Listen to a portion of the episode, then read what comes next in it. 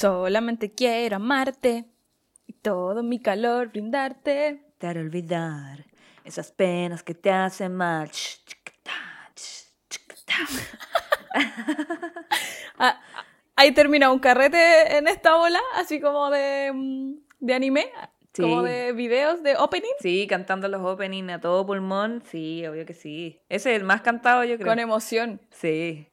Bueno, yo creo que mm, una vez terminé un carrete, como pasamos del anime a ver vide- un video de Slam Dunk, donde hay una canción de Luis Miguel que calza perfecto con el video de Slam Dunk. Yeah, ¿en serio? Bueno, demasiado bueno. Calza perfecto. Te lo voy a mandar después. Eso, eso es como la previa o, o entre medio de repente de las canciones de 31 minutos, como que siempre, siempre están por ahí, así como en el mismo nivel. Claro, cuando se desverga la wea. Te ponía Claro. a hablar de monos animados y, y el carrete se fue a la Y es mierda. como, ah, sí, yo también vi Sailor Moon. Ah, me encantaba. Y salen todos los otakus incógnitos, todos los otakus camuflados. Sí, pues es que es muy loco. Que se saben como los datos freak de los animes. Sí, es verdad. Qué buenos carretes eso. Qué buenos tiempos en que uno podía juntarse a hablar de esas cosas. Éramos felices y no lo sabíamos. Éramos tan felices. Teníamos tanto. Es verdad. Bueno, el capítulo de hoy se trata precisamente de eso. Se trata de todas estas películas o series animadas que marcaron nuestra infancia por siempre. ¿Tú te sientes marcada? Ah, Como una vaca, decís tú, así como cuando las queman. sí. Anime, ah, en mi, en mi poto.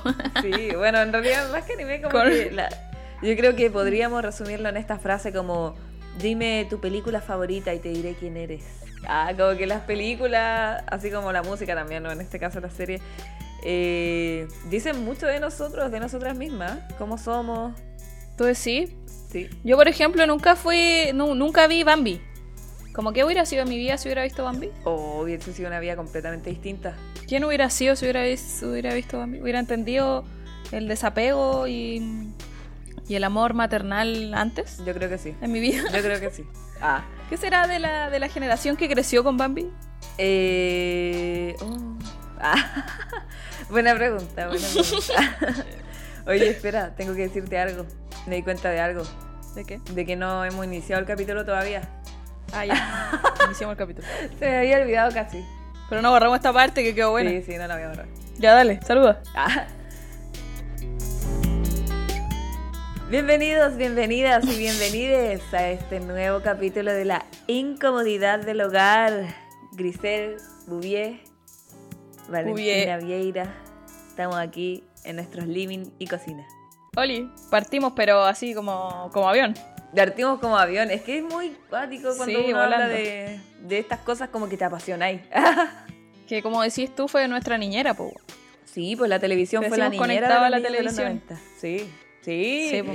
Nacimos conectados a la televisión como si fueran nuestros tanques de oxígeno, así fue. Sí. Sí. Yo me siento igual muy identificada con esa canción de, de 31 minutos. eh, como yo nunca vi televisión porque es muy fome, yo siento que ahora eh, odio la televisión. Como que esta semana que he estado donde mi mamá, estas dos semanas, ya llevo dos semanas donde mi mamá. Mi mamá se levanta y prende la tele y lo encuentro enfermo. Así, oh, que me carga el sonido de la tele, lo odio mucho. Ya, pero ahora tú te levantás y veías el celular, ¿o no? Porque el celular es como la tele de Sí, ahora. es lo mismo. Sí. Es lo mismo. Sí, Claro. claro. Quizás nosotros, bueno, no vemos tanta tele, pero vemos Netflix y pantallas o videitos o qué sé yo. Pero como lo que me carga es ese sonido como de tele de fondo, que siempre suena como igual, es como que ni siquiera lo diferencié, pero siento que cuando nosotras crecimos con la tele prendida así como todo el día, al menos en mi casa, como que la tele estaba prendida todo el Mm. día. Sí, sí, yo cuando chica veía mucha tele.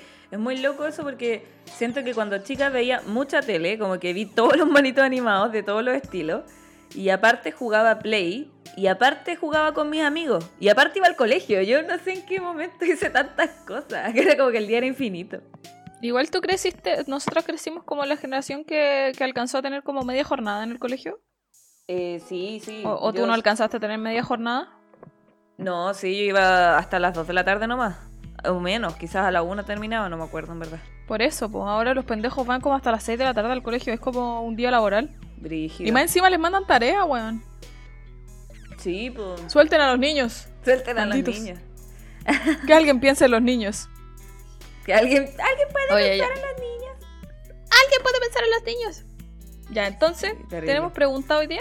¿Preguntas? Sí, tenemos preguntas, sí, porque vamos a reconocernos a través de las películas que, que nos gustan. Por ejemplo, ¿cuál era tu película favorita de la infancia? Así como esa película que viste miles de veces, porque los niños hacen eso, como que les gusta una película y la veían así como 30 veces, era como, mamá, pónmela de nuevo. Es palpico, pero igual en nuestra generación como que mm, éramos más limitados porque, no sé, yo, yo alcancé a tener VHS, ¿cachai? Entonces Claro, como sí, que sí. el VHS tenía ahí pocas películas, entonces veía una y otra vez las mismas. Ahora los pendejos tienen Netflix, por ejemplo, pero aún así mi Mm. sobrina que tiene tres años está obsesionada con Madagascar, pero obsesionadísima. Ay, obsesionadísima. Y está obsesionada con la 3 y es muy divertida porque en un momento sale una canción de Piaf, la- así como la más conocida, y la canta así como que desde el alma. Ah, No te creo. Mi, mi Madagascar fue Aladdin. Me sé de memoria Aladdin, todavía me la sé. La veía así, pero eternas veces. Me sé los diálogos, me- pero mi personaje favorito era el, el genio. Creo que me Ya, encantaba sí. como lo versátil que era, que se transformaba en mujer, en hombre, como a su voluntad y, y hacía muchos personajes en uno, me encantaba. Lo amaba Sí, es mucho. buen, es buen personaje él. Oye, y hablando de Aladdin, ¿tú sabías que Aladdin fue la película más taquillera del año 1992? Que es justo el año en que naciste. Grillo. En tu carta astral venía Sí. escrito que te ibas a amar a Aladdin. Sí. Yo, yo me siento un poco ese personaje de Aladdin, así como, o sea, ese personaje como del genio, como buena para la talla, un poco teatrera. quizás sí, pues quizás marcó mi infancia ese personaje. Quizás Tienes toda razón. tu vida gira en torno a convertirte en el genio, sin que te des cuenta. Claro. Sí, Me obvio. encanta igual. Sí, por ejemplo, a mí me pasa que mi película favorita, así como la que vi, pero yo creo que la vi más, una vez conté que eran 21, pero seguramente fueron más. Eh, Harry Potter. La Harry Potter 1 yo la vi, pero una y otra vez, una y otra y Te la sabí de memoria. vez. Sí, entera, entera. Me sabía todos los detalles de la película. así. Hasta me enamoré de Harry Potter.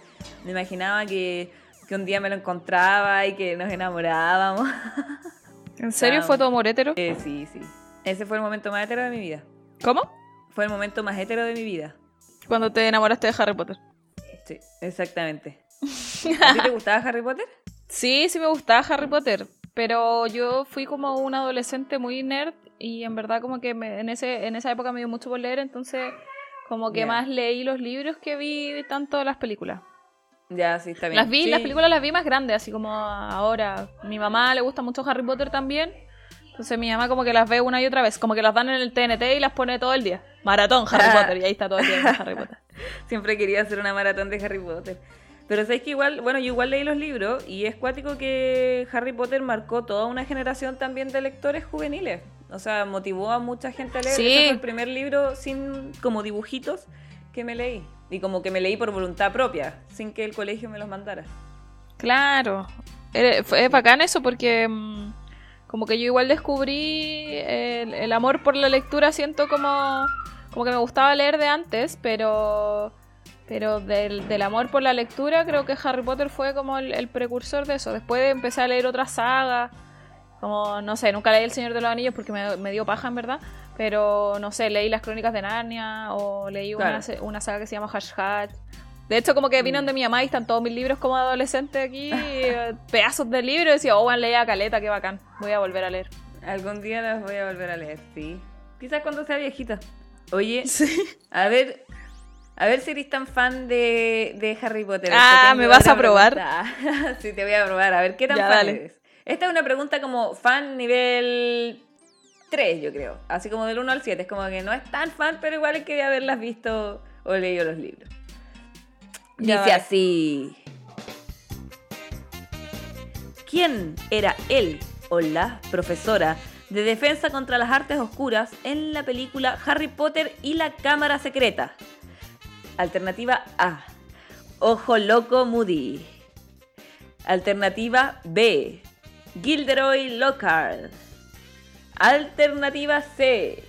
Quirinus Quirrell, más conocido como el profesor Quirrell. Alternativa D. Remus Lupin. Igual esta pregunta es difícil, ¿por qué? Porque mm, todas las películas cambia el profesor contra las artes oscuras, como el puesto que más cambia, como que todos los años se va el profesor con- de- contra la defensa de la arte oscura, es como el puesto Exacto. maldito, Sí, pues el sí, puesto sí. que, que- siempre quiso Severus Snape. Sí. Ya, la de la... La de la primera era este weón que en verdad era Voldemort. Ah, estoy haciendo spoiler. Eh, que usaba ese paño culiado en la cabeza. Creo que era la C, no me acuerdo cómo se llama, pero ojo loco ni cagando era porque no, creo que no sale en la primera en, la prim- en el primer libro. Es verdad, no sale. Entonces tú dices Kirinu Squirrel. Respuesta definitiva. Sí. Respuesta sus definitiva. audios, sus CMS al. No estamos a ese nivel todavía, Valentina. Bueno, algún día. ¿Vamos a ir a contar otra cosa y después me das la respuesta, como el otro día, o me vaya a dar la respuesta al tiro? No, te la voy a dar al tiro. No, no te voy a decir que estás equivocada. ¿En serio? Pero fue una pregunta capciosa porque, por un lado, tienes razón. El profesor Quirrell es el profesor de defensa contra las artes oscuras en Harry Potter 1. Pero Harry Potter y la Cámara Secreta es Harry Potter 2. Ah, la cámara secreta. Pensé Así que era la primera. La primera es la de la piedra filosofal. Tenéis Sí. razón. Así Entonces que era la B, respuesta ¿o no? Era la B. Gilderoy Lockhart. Era la B. Exactamente. Ya, pero viste, igual me la sabía. Puede ser. Solo que me confundí de, de película.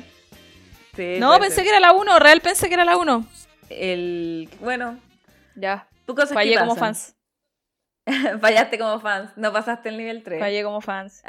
No, no pasé el nivel 3.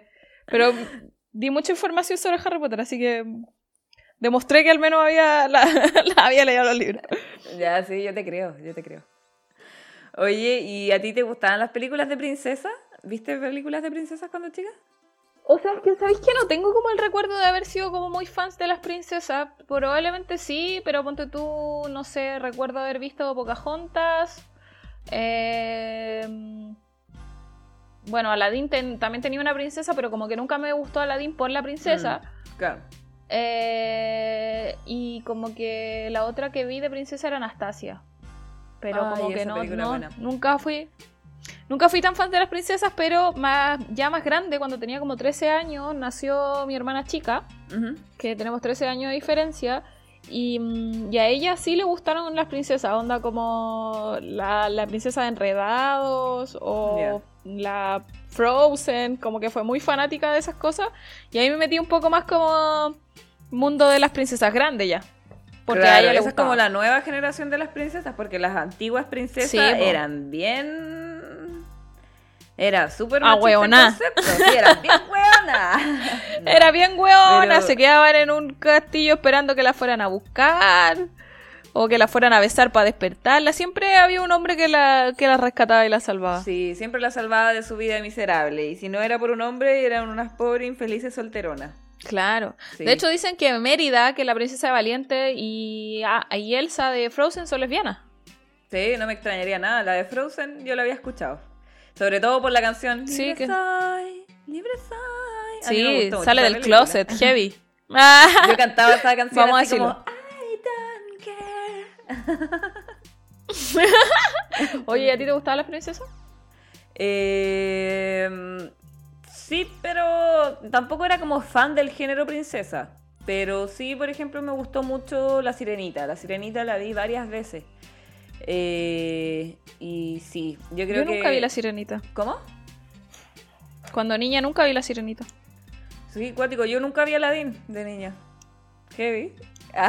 Brígido. Venimos a complementar las princesas de las cuales carecíamos. Ah, Claro. Igual Jasmine era una princesa, ponte tú, que no se quería casar, ¿cachai? ya. Que, que en su momento su papá le estaba buscando esposo y ella no le gustaba ninguno y no se quería casar y ella dice que no se quiere casar porque, porque tiene la obligación de casarse, sino que quiere casarse por amor, ¿cachai? Esa Claro. era como la princesa Jasmine y de hecho en un momento se la intentan casar con el sultán, que, que es el malo de la película, Jafar, y ella no quiere y se termina enamorando de este, de este pobre hombre que era Aladín, que, Vendedor de que era una rata miserable. Vende- No, nunca vendió alfombra, eso es mentira. Era pobre, nomás era ladrón. Sobrevivía así como al día. Y el loco se hace pasar por un príncipe, y pero esta loca no le gustaba por ser príncipe, sino que le gustaba por otras cosas, ¿cachai? Como que habla del amor verdadero un poco. Qué Ah. bonito, porque ¿para qué hablar de las otras? ¿Para qué hablar de, no sé, la Cenicienta? Pero es que esa es como de la generación anterior a las princesas nuestras, ya estaban como mostrándose desde otra perspectiva, siento yo. Mm, ¿Sabes que Ariel Igual? Ariel dejó Ariel- su voz por un weón, po. Sí, Ariel dio toda su vida en la Atlántida por un par de piernas, por un loquito que una vez vio Por un una saco hueá. Sí, no, qué mal. Sí, oye, mira, hablando de princesas, ¿cuál crees tú que fue la primera princesa Disney? La primera de todas las princesas. Alternativa A. Ah, vamos a seguir con este jueguito de las preguntas. Sí, Alter- te encanta. Te encanta el modo ¿Quién quiere ser millonario? Sí, sí, obvio. Alternativa A, Blancanieves. Alternativa B, La Bella, de La Bella y la Bestia. Alternativa C, Cenicienta. Alternativa D, La Bella, pero de la Bella Durmiente. Yo estoy casi segura que es la que es Blancanieves. ¡Correcto! Es Blancanieves. Sí. Es la más antigua. Sí. Cacha que yo tengo un libro de un ilustrador que se llama Benjamin Lacombe, que es francés, y, y él tiene varios libros ilustrados como, como de cuentos clásicos. po. Y, en, y en este libro sale el cuento real de, de Blancanieves, no la Ah. adaptación de Disney, y, y es súper sangriento. Es súper sangriento. ser, sí. De hecho, muchos cuentos, muchas adaptaciones Oh. de los hermanos Grimm al principio eran así como. Oye, Muy sí, sangriento, como que muy, muy violenta la, la madrastra, como Brigio igual. Sí, po. Igual sabéis que esta película es del año 1937. Es súper antigua. Palpico, Súper antigua. palpico, es demasiado antigua. Sí, es como que uno dice, ¿qué? ¿Habían películas en esa época? Ah, No, no éramos ni un espermatozoide en esa época. nada. No, nada, no existíamos de ninguna Esa forma. película la vio mi abuela O probablemente. quizás sí. ¿Tu abuela está viva? No. No, la mía sí, las dos. ¿Y vieron, veían la Blanca Nieve? No sé, nunca le pregunté. Es que mi, mi familia era pobre igual, entonces es como que iban a ver películas una vez al mes, como a la, a la plaza de, de- del lugar donde vivían y proyectaban una película y era la película que veían. O como que iban a ver película, o sea, tele a la casa del vecino. Eso me Ah, contaba mi claro, abuela. Claro. Claro, sí. Sí, como esa época en que recién empezó a llegar la televisión.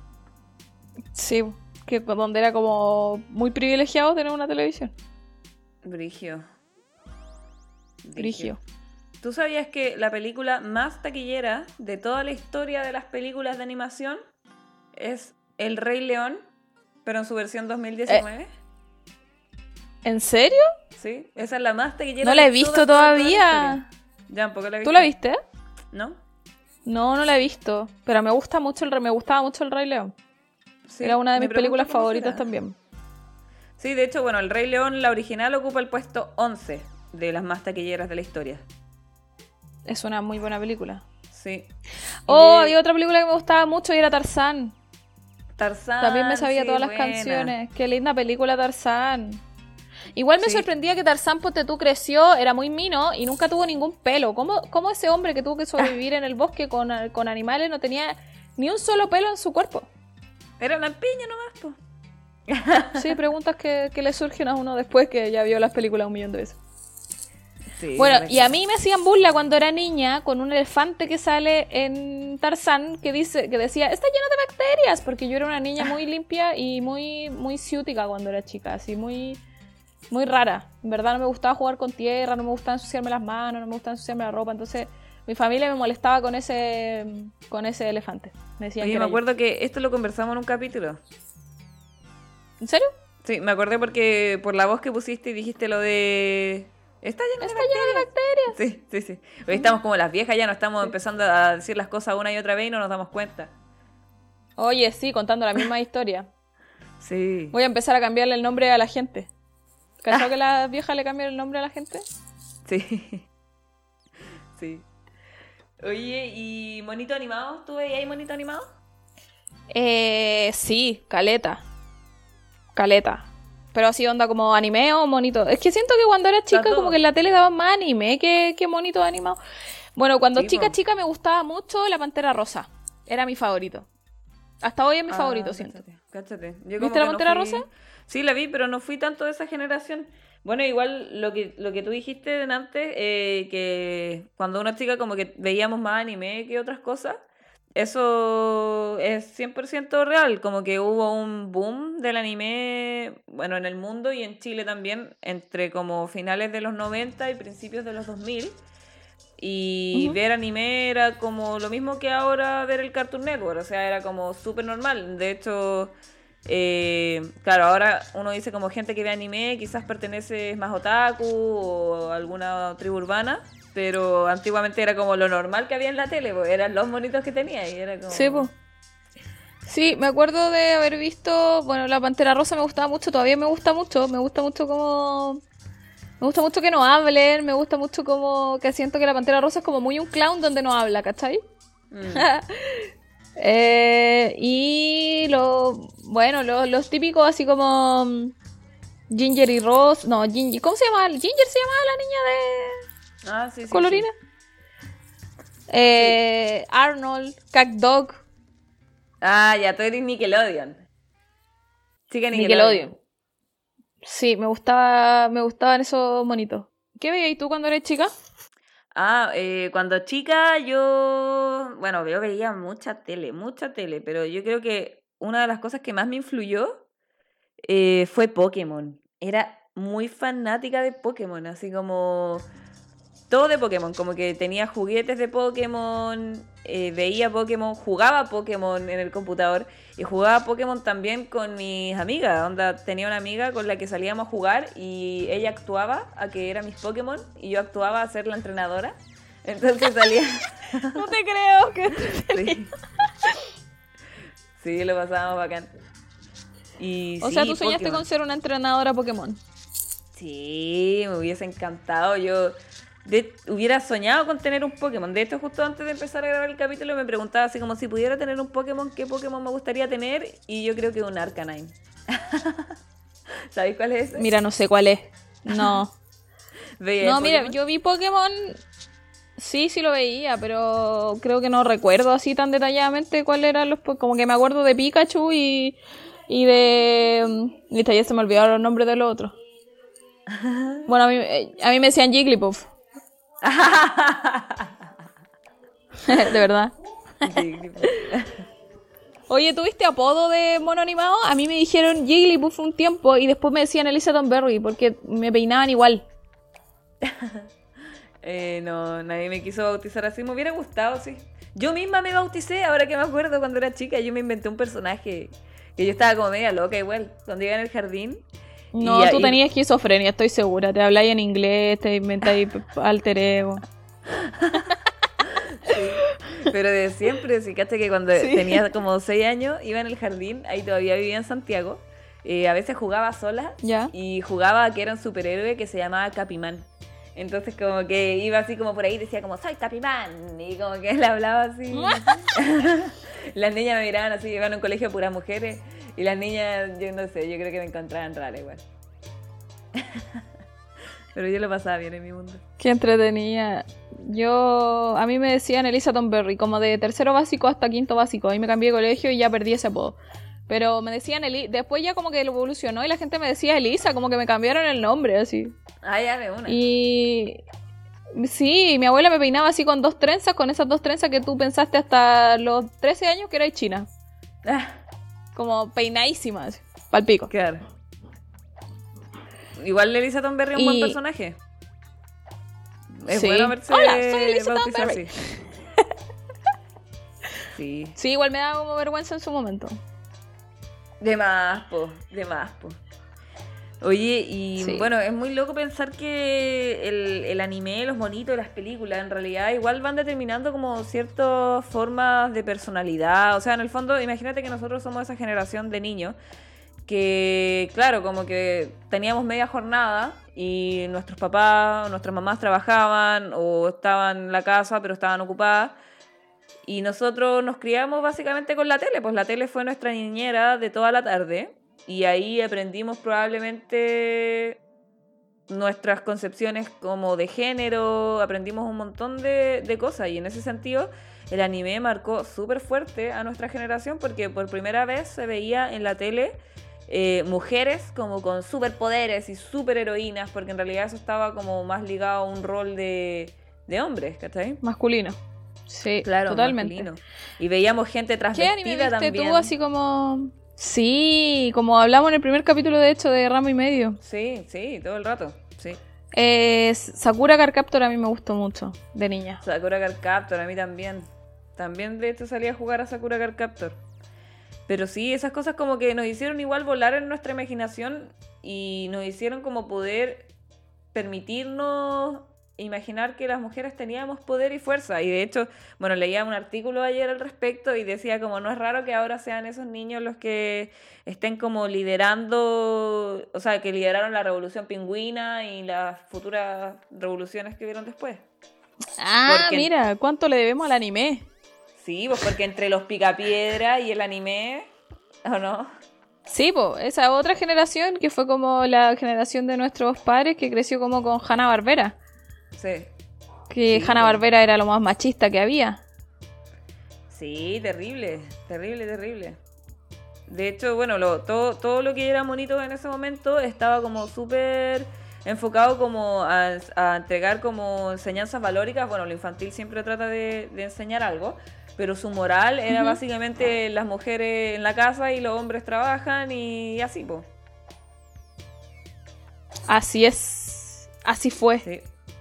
Sí, de hecho, ¿qué nos querías contar tú Ah, al respecto? Ah, ya pasamos a ese tema. Ya. pues. Oye, trajimos trajimos algunas funas de, de monitos animados. Así como funamos la otra vez a las canciones.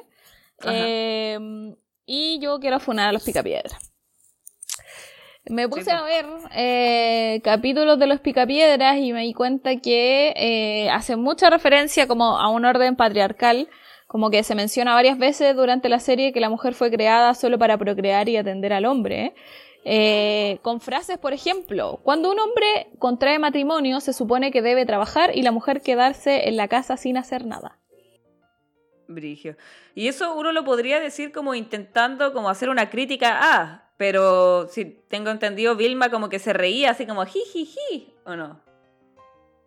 Sí, Vilma como que agachaba la cabeza en estas situaciones y no decía nada. De hecho, ese capítulo como que Vilma quiere trabajar y la discusión es con su marido porque, porque prácticamente le está pidiendo permiso para trabajar. Hay otro capítulo en el que están hablando de la ventriloquía con el, su Ya. vecino Pablo y, y Vilma le dice a, a Pablo como no conozco muchas mujeres que sean ventrílocuas. Y Pablo le responde, ¿cuándo has visto una mujer que pueda mantener la boca cerrada? Y ante ese comentario, Vilma solo se ríe, ¿cachai? Incluso Claro. hay un capítulo en el que están como en la cocina lavando los platos, Vilma y Betty, eh, muy dueñas de casa, y Betty le insinúa a Vilma que Pablo llega a las 2 de la mañana borracho y que intenta forzarla a tener relaciones sexuales. Brígido. Y sí, y Betty dice, Pablo llegó borracho, eh, intentó hacerlo, pero lo eché del cuarto y, y no volví a abrirle hasta que se fue, a- no volví a abrir, no volví a salir del cuarto hasta que se fue a trabajar, como casi expresando miedo de, de que su marido la quería forzar a tener relaciones sexuales. Claro, Brigio. Sí. Hay otro capítulo en el que en el que Pedro menciona, no me gustan las esposas intelectualoides, me gustan bonitas e inútiles como tú, poniendo como en clara evidencia la violencia de género que existía en esta serie. po. Brígido. Y eso es lo insólito, que finalmente hay toda una generación que creció con este paradigma como de el hombre está hecho para ser fuerte, para mantener el hogar y la mujer es la que se queda en la casa y, y sirve al hombre. Sí, po.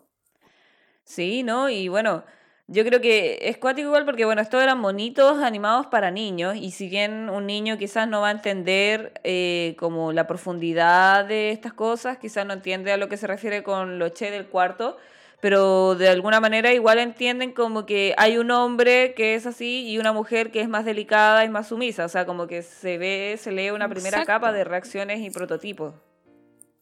Bueno, yo vi los picapiedras, de hecho, cuando era niña, eh, los alcancé a ver y siento que nunca me di cuenta, obviamente nunca me di cuenta de estas cosas. Claro. Para mí lo divertido era como ver, sea, lo que yo ¡Ya, rescat- lo que yo recuerdo, sí, pues yo lo que yo recuerdo de los picapiedras era lo entretenido que era este imaginativo de cómo vivían los hombres en la edad de piedra con tecnología, ¿cachai?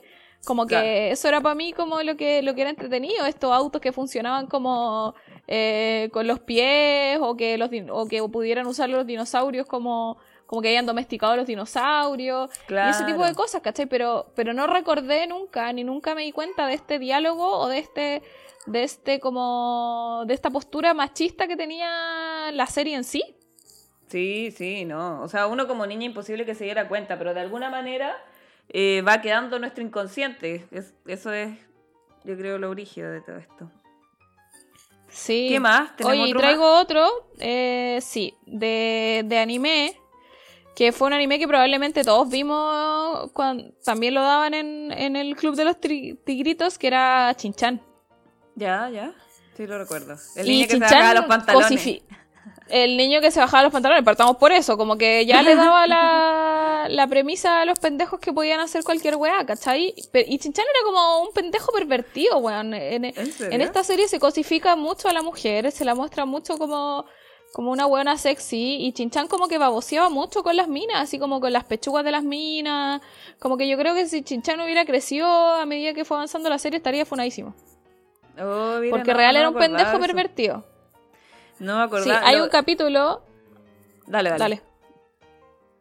No, quiero decir que lo que más me acordaba de Chinchan ah, era que se bajaba los pantalones. No, logramos hablar, ya dale era que lo que más recuerdo de Chinchan era que hay un capítulo que está como en una piscina y él avanza como su trasero, es lo único que sobresale del agua y avanza como si fuera un tiburón por el agua, ¿cachai? Esa, escena es la única que me acuerdo. Sí, y bueno, hay un capítulo en que la mamá de Chinchan se enoja con, con el papá de Chinchan y con él también y se va de la casa. Y Chinchan le pregunta a su papá así como, ¿quién se va a encargar ahora de las cosas de la casa? ¿O quién va como a cambiar a la hermana chica? Y el papá le responde, ¿qué les parece si me busco una mamá más joven y guapa? Y lo insólito de esta situación no es solo la frase que se tira este loco, sino que Chinchan le brilla los ojos y dice así como, wow, sí, como, como un comentario muy de viejo pervertido con cara de viejo pervertido, así palpico. Qué brígido. así que también se va a la serie cancelada. Chinchan, Taifuneke. Chinchan. No, Chinchan ya acosador para el pico, siento yo. Se acabaron los Chinchan. Bueno, sí, en realidad, bueno, el anime, si bien nos abrió una puerta a imaginar otro tipo de monitos y nos hizo como evolucionar sobre, o sea, pasar como de Hanna Barbera, que de hecho entró en una, en una crisis la industria como de monitos norteamericana, cuando pasó como todo el, el gran así apogeo de lo, del anime. Y si bien como que nos abrió nuestra imaginación y nos permitió imaginar y desafiar un poquito algunos roles de género, tampoco está eh, libre de críticas. Igual estamos hablando como de los 90 y obviamente jamás hubiéramos visto quizás una mina gorda superheroína. Igual eran súper hermosa y con unas mini, eh, la Sailor Moon, o sea, ¿cuál mini más mini? ¿Cachai? Como no, y piensa que en Sí, pues y en muchos de los animes sale este personaje como de viejo pervertido que le gustan las pendejas, po. Sí, pues como, Como eh, en Dragon Ball que estaba el maestro Rochi, como en, en Rami Medio que estaba este viejo que coleccionaba calzones. ¿Cachai? Pues, como que en muchos animes se muestra este personaje de viejo que le gustan las pendejas, ¿cachai? Sí, pero lo cuático es que no se muestra como algo como criticable, sino que era algo para la risa, era como, ah, qué chistoso ser así. Y, sí, pues y como que siempre está la clásica escena del anime que es como que tienen las pechugas grandes y como que siempre se jotean a los tipos así como mostrándose, bueno, eso pasa mucho. Y uno cuando chica no lo ve tampoco, eso uno no se da cuenta, cuando los veis después como, oh, wow, ¿cómo le di cuenta de esto? Sí, pues. O sea, eh, es, lógico eso igual, como que es como volver a ver los monos que veía cuando chico los veía ahora, o es como volver a ver las películas que veía cuando era chica y le veía ahora y veía un montón de conductas como que estaban normalizadas y yo creo que fue eso, que cambiamos mucho la mentalidad también, pues. Sí, sí, claro, claramente un reflejo de la mentalidad en la que estaba en ese momento la sociedad. Es como ver ahora desde la desde nuestra perspectiva la sirenita, es como ya una loca que, tenía una vida maravillosa y que el cangrejo Sebastián se lo dice como bajo el mar, bajo el mar, estoy contenta, quería ir a sufrir arriba, weón, una vida de, de, miseria. De princesa. ¿Por qué? Una vida de princesa, es que eso es lo cuático. Una vida de princesa. Yo me acuerdo que mi abuela cuando chica me decía mucho que ella quería ser princesa. Como que su aspiración real era ser princesa, ¿cachai? Y me imagino que deben haber habido muchas señoras de su edad en que soñaban, que veían a la princesa como una especie de liberación, quizás, como, o de sentido de vida, ¿cachai? Como que esa sí que es una bonita vida. Como tener pura gente que, no sé, que te hace el aseo. Claro, piensa que que todos los cuentos de princesa terminaban como en un felices para siempre. O no sé, la bella y la bestia, que, que era una loca que que finalmente se enamoró del, del loco que la tenía prisionera, pues, weón. Que, que la tenía encerrada. Lo encuentro súper fuerte. Sí, yo creo que si uno se pusiera a analizar incluso cada, cada uno de, de, todos los monitos y programas que veíamos cuando chica, ahora lo encontraríamos así como que es heavy lo que consumíamos. Pero bueno, yo creo que hoy igual sirve, y bueno, y si lo comparamos con las cosas que hay ahora, o sea, la animación se ha pegado un salto. O sea, de la hora, de la hora a la aventura para adelante estamos como en la psicodelia total de los monitos animados, así como... estamos en otro plano. La serie que... Sí, totalmente. La serie que... Mm, que recomendé yo la otra vez, que es Steven Universe. De hecho, como que eh, muestra mucho relaciones lésbicas, porque todas las gemas de cristal que son las extraterrestres que salen en esta serie son mujeres y tienen relación entre ellas.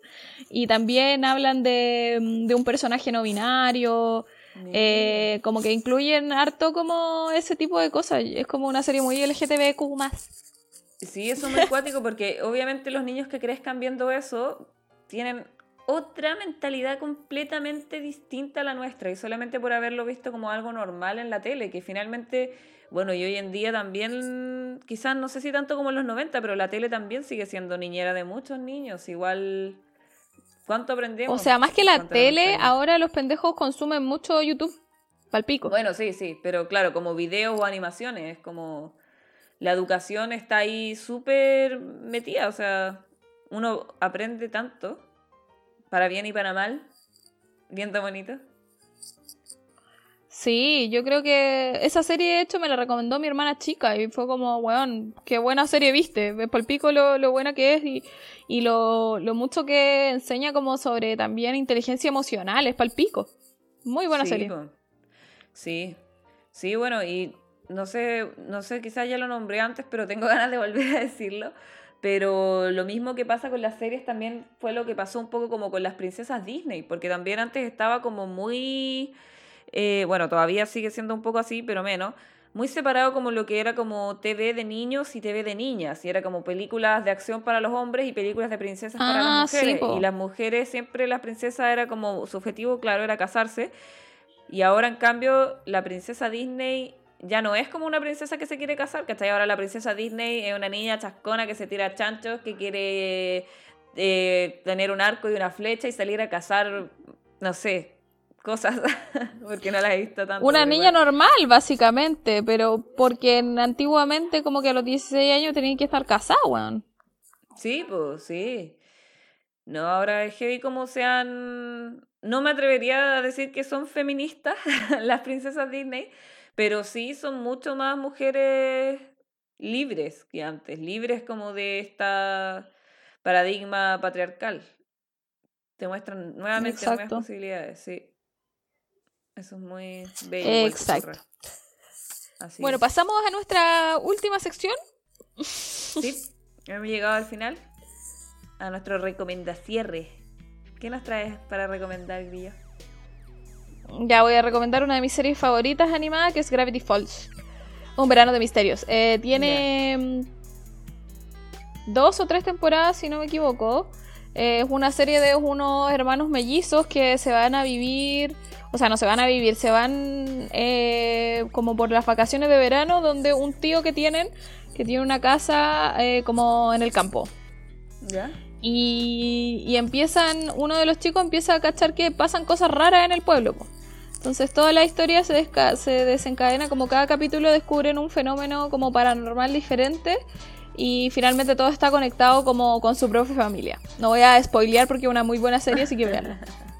Pero es muy lindo también, también tiene como harto, harta enseñanza como como que lo viven muy desde, desde, la adolescencia, de, de, cómo se sienten los adolescentes con, con los adultos ante esas cosas, de, También un poco... em, no sé, Mabel empieza como una niña muy... eh, que, que anda buscando novio y como que se enamora de todo el mundo y, y termina siendo como... También habla un poco de feminismo de cierta forma. Es una serie de Disney igual. Eh, pero es una serie muy buena. A mí me gusta mucho. Así que es Bacán. Gravity Falls. Un verano de misterios. Sí, creo que he visto una que otra cosa suelta por ahí. Bacán. Sí, es que cuando la veis suelta como que es entretenida, pero cuando la veis así como hasta el final que es una muy buena historia. Wow, gran compromiso. Sí. Pero bacán, bacán, bacán. No es tan larga en verdad. ¿Sí? Ah. Bueno, yo traigo. Debe tener dos eh, temporadas. ¿Dos temporadas? Sí. Ah, nice.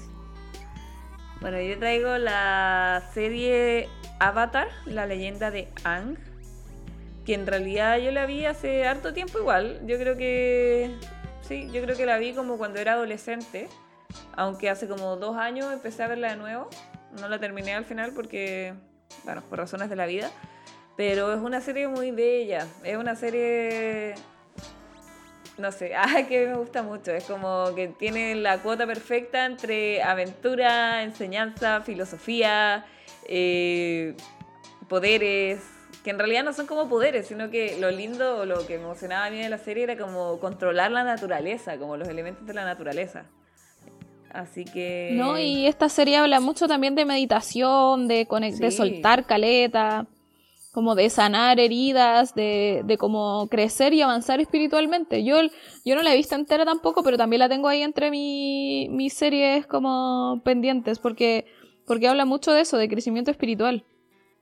Sí, es muy bella. De hecho, hay un capítulo en que Ang eh, va a ver a un maestro y el maestro le enseña como a ir abriendo sus chakras. Ese capítulo es una clase como de filosofía. Sí, po. Sí, muy bello. sí, ese capítulo es muy bueno. Así que Avatar, y la de leyenda de hecho, de hecho, eh, ese capítulo habla de eso, como de, de soltar todo lo que, la rabia, la envidia, como actuar a través del amor, po. Es muy linda, sí, es verdad. Sí, Véala. es muy bella. Me sumo a esa bella. recomendación. Me subo a esa recomendación, bacán. Sí. Oye, así que hemos llegado al final, po. Final. Ña. Así es, otra vez. Ña. Oye, tú ibas a decir un dato de nuestro podcast. Así es, antes de terminar el podcast, yo quería decir que el 99% de la música que escucharás esta temporada está compuesta por un amigo mío, al que le tengo mucho, mucho cariño, el Gaspar Duclos, que lo pueden encontrar en Spotify. Este álbum particular, que es solo instrumental, se llama Bitácora Blues Trap. Pero además él tiene otros álbumes y de hecho ayer lanzó una canción de trap para niñas. Así que si quieren pasar a chequearlo en Spotify, Gaspar Duclos. De paso, saludos Gaspar y muchas gracias por prestarnos tu música. Sí, muchas gracias. Me gustó mucho cómo quedó el último capítulo con, con la música de Gaspar, de hecho. Sí. Así que Muy eso, bueno. muchas gracias. Gracias por seguir escuchando y eso. Ah, adiós, que estén muy bien. Ñao. Adiós. Que estén bien.